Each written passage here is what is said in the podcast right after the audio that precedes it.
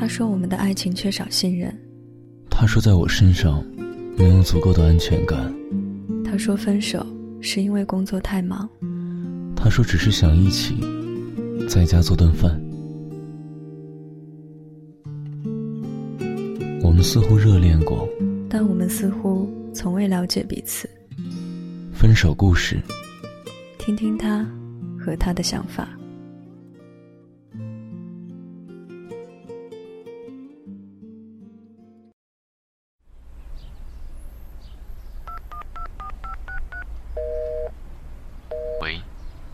你到底爱不爱我？哎，你别闹了行吗？你说你到底爱不爱我？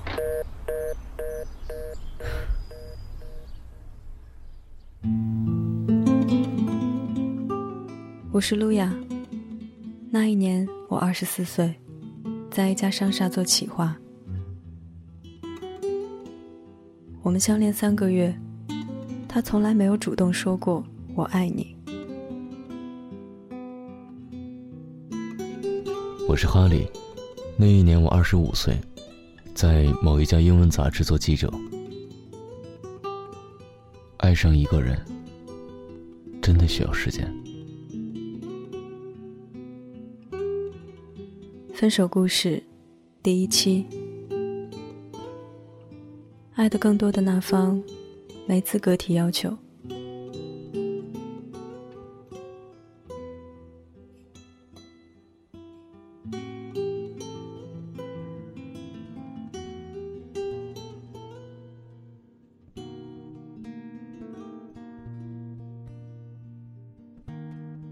我是那种典型的易恋爱难长久型人，每次都是轰轰烈烈的坠入爱河，但是少则一礼拜，多则三个月就分道扬镳。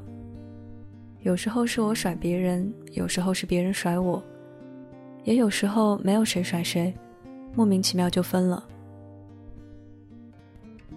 跟哈里的爱情是最让我无法忘怀的一段，虽然已经过去了将近四年。但我仍然会常常想起他。我跟哈利是在北京的一个音乐节上一见钟情。那天他穿着白衬衣和牛仔裤，在一群摇滚小青年当中显得格外干净和稳重。我去买饮料的时候，他排在我前面。我们在队伍中缓缓向前移动，他时不时的回头看我，我也毫不害羞的迎接他的目光。轮到他买饮料时，他扭头对我说：“想喝点什么？”我当时笑着回答他：“跟你一样。”当我喝完他为我买的 Mojito 时，已经在脑海里幻想出跟他在一起的许多浪漫场景。但现实情况是，起初的一个月简直比我幻想的还要美好。早上我们一起做早餐，他做煎蛋、烤面包。我切水果、煮咖啡。中午的时候，他会打车来陪我吃午饭。尽管他的公司离我的公司也不算近，他在一家英文杂志社工作，该杂志的主要内容就是吃喝玩乐。他总是邀我去一些既有情调又很美味的餐厅共进晚餐。晚饭过后，我们要么去西海散步，要么到后海划船。如果懒得出门，我俩就在他的大浴缸里一起泡澡。泡完澡后，他还会给我按摩，然后是美妙无比的性爱。一切似乎很完美，只是我心里有个小疙瘩。哈里从来没有对我说过“你做我的女朋友吧”，而且向别人介绍我时，每次都是“这是谁谁谁”，而不是“这是我女朋友谁谁谁”。其实我也不是在乎那个身份，只是他迟迟不给这样一个肯定，让我搞不清他到底爱不爱我。我是一个内心比较骄傲的人，也不愿意放低姿态去主动问他。就这样，巨大的幸福中老是夹杂着一丝不安。而让我心里这个小疙瘩变成大疙瘩的，是一个女人。哦不，不是你想的那样。这个女人是美国明星德鲁·巴里摩尔。在一个周五的晚上，我们看完电影，步行回她家。边走边聊天，聊到各自最喜欢的影星。她说最喜欢德鲁·巴里摩尔，我说比她演技好的女星多了去了。她却一副你是在搞笑吧的神情说：“我才不在乎她的演技呢。”我说：“所以你喜欢她，只是觉得她漂亮？”是啊，你不觉得吗？然后我就吃醋了，非常非常非常吃醋。哎，很傻是吧？我也知道很傻，但是就是控制不住。其实要是他回答说喜欢妮可基德曼，甚至杨幂或者任何一个消瘦型的女星，估计我都不会那样，因为我是个瘦子，并且对自己的身材一直很满意。而他居然喜欢一个丰腴型的女明星，我不禁自问，这是否意味着我的外表其实并不是他喜欢的类型？那天晚上我一直闷闷不乐。第二天我得去公司加班，所以起得比他早。以前每次我从他家离开，他都会跟我一起出门，把我送上出租车。如果我要坐地铁，他会陪我一直走到地铁站。但这一次得知我要走，他却没有要送我的意思。我走的时候，他仍在床上躺着。如果换做平时，我可能也不会太在意。但由于前一天晚上的疙瘩，我独自走向地铁站的时候，情绪非常低落，忍不住分析到底发生了什么。我想起在网上看到的一篇文章，里面说，男人千方百计地让你爱上他，当他确定你爱他后，便吃定你了，不再把你当回事儿。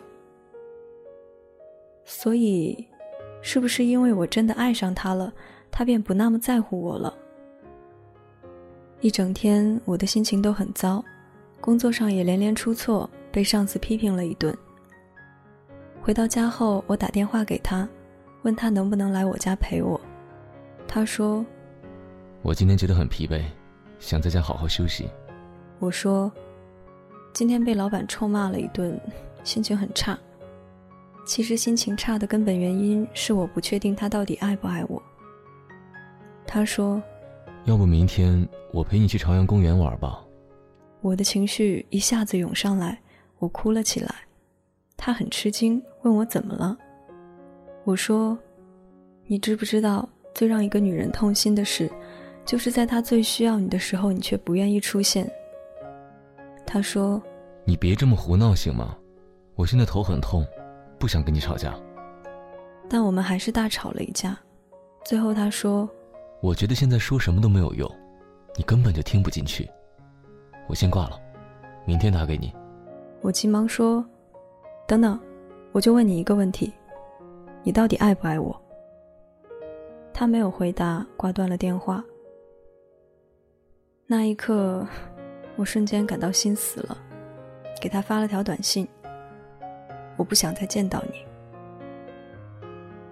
那晚，我删除了他的号码和网上联系方式，清除掉了空间里所有我们的合影，下定决心老死不相往来。但那么爱的一个人，怎么可能真的在一瞬间对他死心？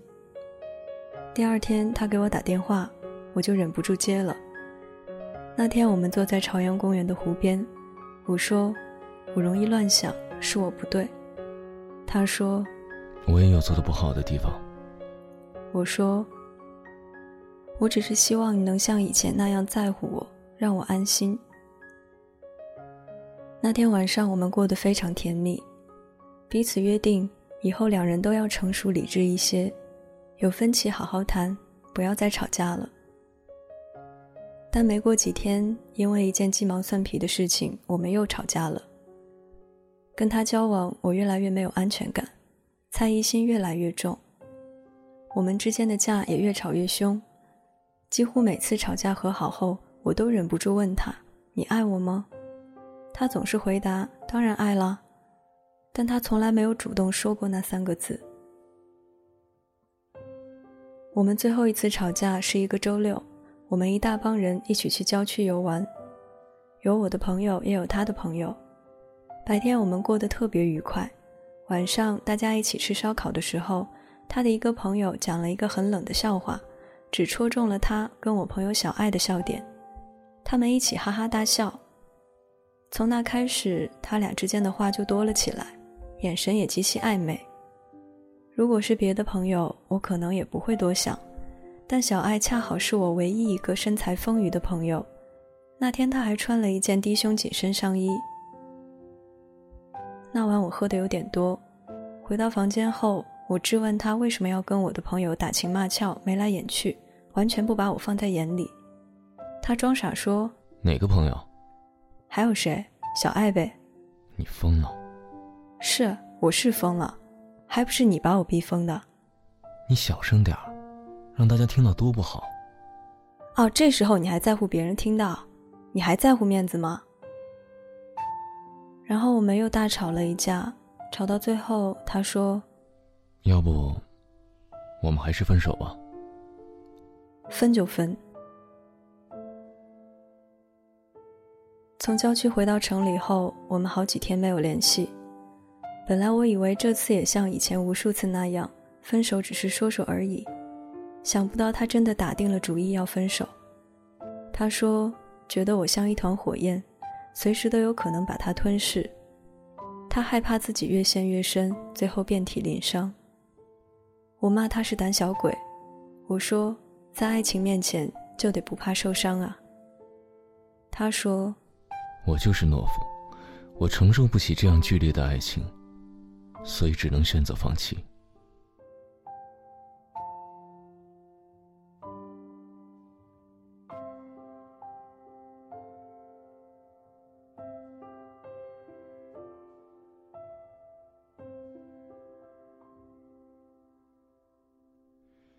我不认为我们是一见钟情，因为我根本就不相信这世界上有一见钟情这回事儿。所谓一见钟情，无非是后来爱上之后，在头脑中把初次见面的情形过分的浪漫化而已。对我来说，我们是这样开始的：我在音乐节上搭讪了一个长得不错的妞，跟她聊了聊，觉得她还挺有意思的，就经常约她出来。最开始我们相处的很愉快，我很喜欢露雅，她也很喜欢我。露雅是一个非常有趣的姑娘，性格大方，在她身边我很放松，而且从来不会觉得无聊。我最喜欢的是她身上散发的活力，这种特质在一般女孩身上还真是不容易见到。但是后来，她变了，虽然还是跟以前一样精力充沛。但是已经不是最开始我认识的那个人了。这样说吧，之前我感觉他把身上的精力都花在了热爱和享受生活上面，所以我常常被他这种活力所感染，让我觉得自己的生活也跟着灿烂不少。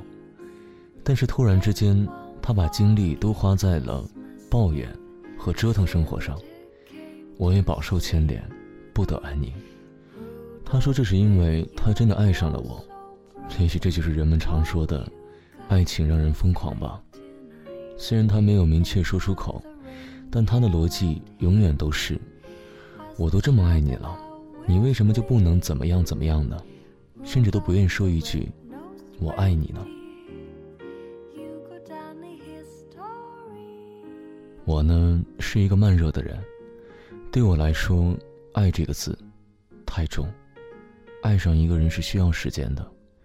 他无法理解这一点，引用他上面的原话：“其实我也不是在乎那个身份，只是他迟迟不给这样一个肯定，让我搞不清楚他到底爱不爱我，有多爱我。认识才一个月，怎么就成了迟迟呢？本来我自己心里还在琢磨，我爱他吗？他不仅不给我一点考虑的时间，还老拿你爱不爱我、爱不爱我的问题来轰炸。”这样一来，我就更加不确定自己对他的感觉了。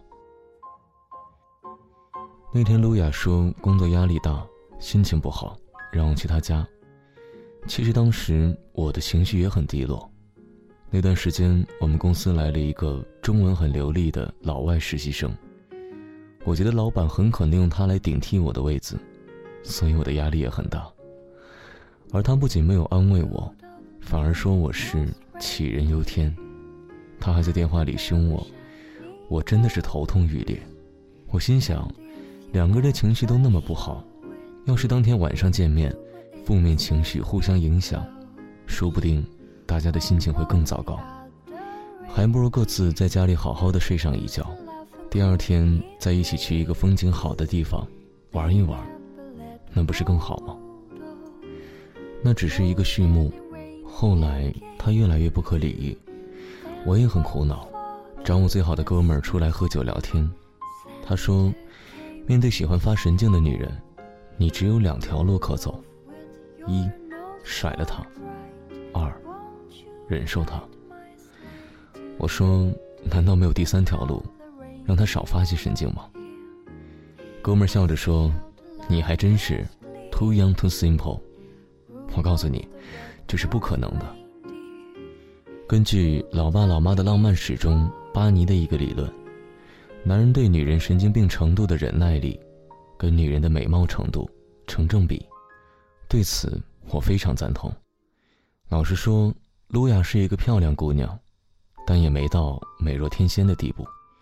如果将女人的相貌分为十个等级，最貌美的为十分，将神经病程度也分为十个等级，最神经的为十分，她的相貌也就在七分上下。但是他的神经病程度，却直逼十分。经常莫名其妙的闷闷不乐，不仅吃女明星的醋，还怀疑我跟她闺蜜有暧昧。如果那个闺蜜是个美女，我还稍稍可以理解。关键是，那闺蜜的长相非常，我也不能骂人丑，是吧？这样说吧，非常的抽象，非常艺术。所以我最后忍不了，瞎掰了个理由。跟路亚分手了。其实刚分手那会儿，想起我们最开始的幸福时光，我心里还是有些放不下。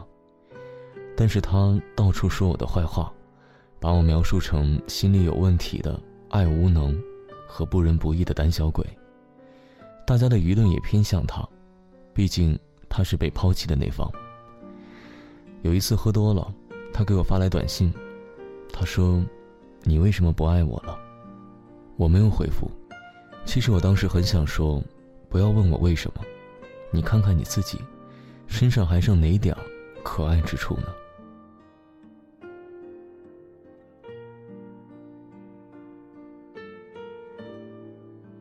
最后，我想讲另外一个分手故事。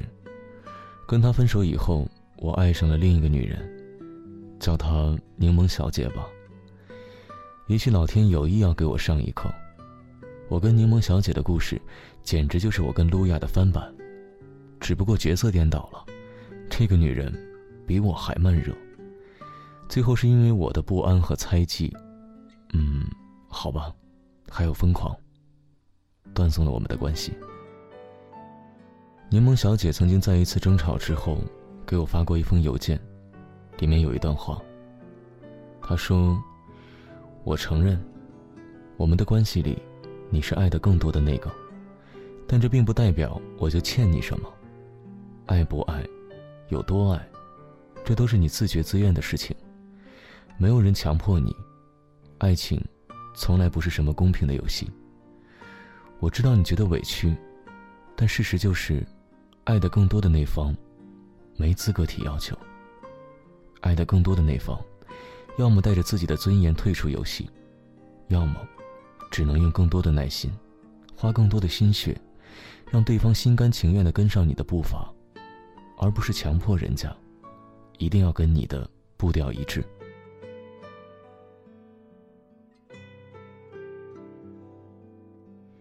当时我不是很能理解那封邮件的意思，只是觉得他太狠心。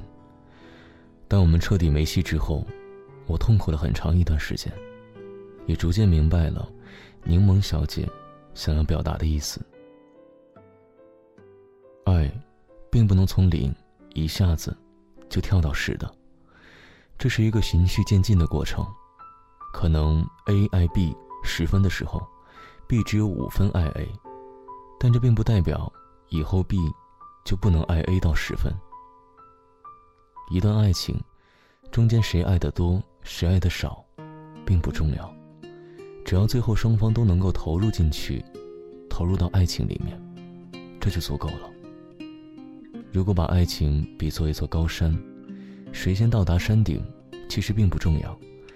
关键是先来到山顶的人，懂得不去抱怨另一位的速度太慢，而是让自己有足够的耐心，去等另一位也攀上顶点。当两个人一起在山顶上眺望最迷人的风景时，你就会发现，等待也是值得的。我经常回味柠檬小姐那句话：“爱的更多的那方没资格提要求。”当初我特别不能接受这种说法，但是现在想想，是啊，作为爱的更多那方，我要求提的越多，只会让对方爱我更少，而对方爱我爱的少，很有可能错不在对方，而在我自己。追着人家要个答案。把他逼得无法喘息，还不如卸掉给对方的压力，给他所需要的时间和空间。以泪洗面的指责对方为什么不能爱我多一点，还不如擦干眼泪，露出笑容，去改进自己，让自己更值得爱。愚者祈求爱，智者吸引爱。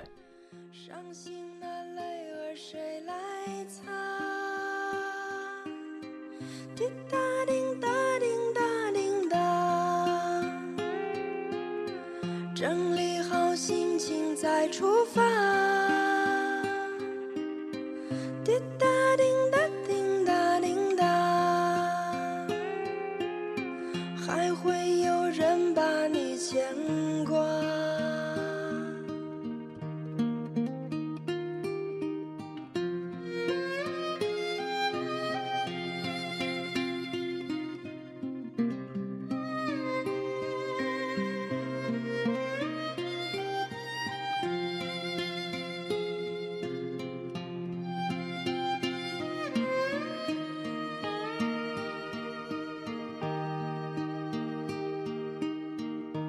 谁说话？